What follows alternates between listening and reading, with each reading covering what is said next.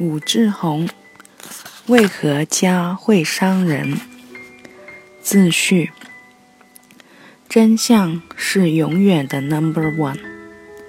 一个社会如果习惯无视真相，就会偏离正常的轨道，演绎出一幕又一幕荒诞剧。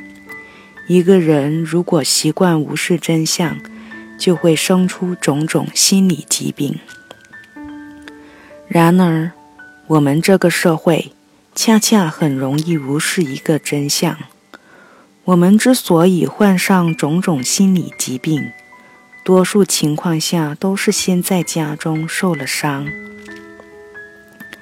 家常被我们用最诗情画意的语言描绘成玫瑰色的港湾，甚至天堂，但实际上，家既是爱的最主要的传递者，也是恨的最主要的传递者。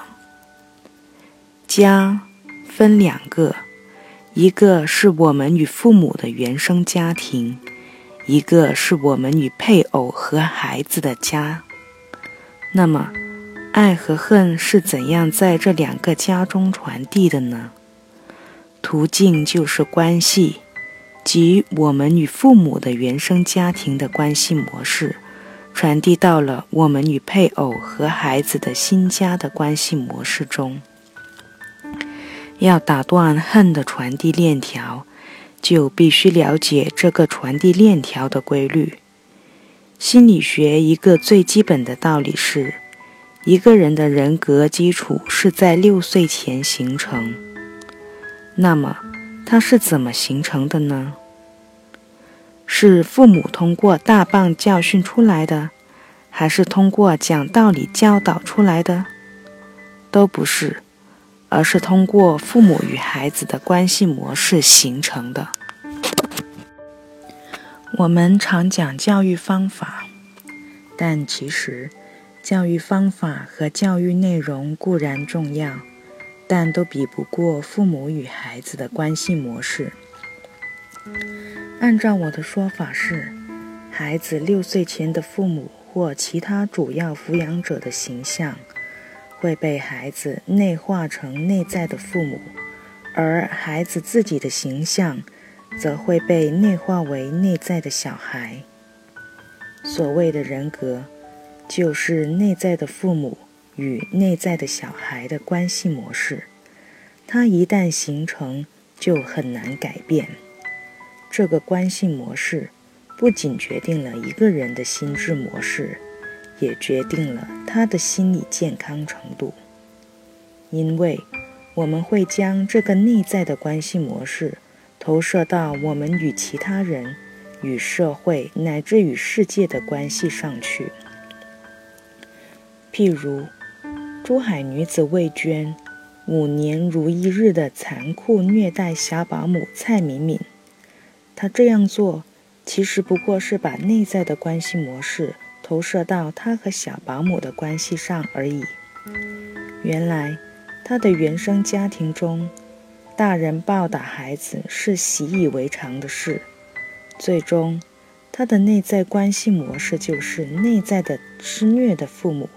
以爱的名义折磨内在的受虐的小女孩，而在与小保姆的关系中，她以内在的施虐的父母自居，而将内在的受虐的小女孩投射到小保姆的身上。魏娟没有结婚，也没有小孩。假若她有小孩，那么，他极有可能还会将这个关系模式转移到他和孩子的关系模式上去。由此，他的原生家庭的恨就会在他新家中得以传递。这本书中讲的全是婚姻和家庭，其中的所有故事基本上都可以用这个道理去诠释。所以。我们必须懂得一点：如果父母真爱孩子，就要给孩子内心里种下一个良好的关系模式，让孩子的内在的小孩和内在的父母这个关系模式和谐而健康。怎样做到这一点呢？最基本的原则有两个：爱和自由。即一方面，父母给孩子充分的爱；另一方面，父母要给孩子自由。压制孩子的自由，是我们这个社会最容易犯的错误。我们以为孩子是一张白纸，是一个空瓶子。我们怎么塑造，他们就怎么成长。但实际上，每个孩子一出生就有一个精神胚胎，它自动会指引孩子成长。孩子每一个自发行为，都反映着这个精神胚胎的需要。如果六岁前一个孩子的自发行为都没被压制，那么，这个孩子就会成为一个心智模式非常健全，而且极富有创造力和自主能力的人。然而，一个老被父母或老师塑造的孩子，他的精神胚胎的需要会被严重的压制，结果，这个孩子就会出现种种问题，譬如多动症和神游症。不仅如此。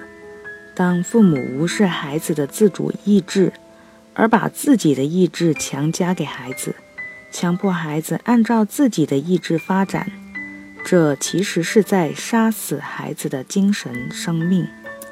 孩子因而会变得精神上非常虚弱，许多青春期和成年早期的孩子甚至会因此自杀。自由不容易。爱也不简单。美国人本主义心理学家罗杰斯称，爱是深深的理解与接受。相反，强加自己的意志给别人，那么不管那个意志看起来多么好，都不是爱，而是假爱。假爱具有极大杀伤力。许多人称，他们被爱伤透了心。不敢再爱，其实伤害他们的不是爱，而是假爱。在本在本书中，我们会看到不计其数的假爱的例子。爱令关系亲近，自由令关系保持适当的距离，两者同时兼备，是一切亲密关系的真谛。不过，即便明白了这一道理，甚至衷心想接受这个道理，也依然不容易掌握真爱的艺术。这主要是因为我们的内在的父母与内在的小孩的关系模式具有强大的力量。如果我们从家族的链条上接受的这个关系模式大有问题，那么我们就需要做很大的努力。才能把自己从这个链条上拉出来，从而更好的去爱自己的配偶和孩子。这就是这本书的主题。书中的大多数案例都不是令人快乐的那种案例，但却是我们生活中最容易碰到的故事类型。希望通过对这些故事的描述和分析。能帮助我们更深地了解爱的真谛。最后，我要衷心感谢广州日报社的戴社长、李总和黄总，还有正文中心的江主任和唐主任，是你们给了我自由发挥的空间。没有你们的关爱和支持，就没有我这些文字。我要特别感谢我的心理医生朋友们。与你们的交流非常有价值，给了我很大的启发和帮助。最要感谢的是我的心理专栏的读者们，没有你们一贯的支持，没有你们的厚爱，就没有我的心理专栏，也不会有这几本书。鉴于学识有限，又爱表达自己的思考，书中难免会有这样那样的问题。欢迎各方专家和读者指正。武志红，二零零七年四月九日。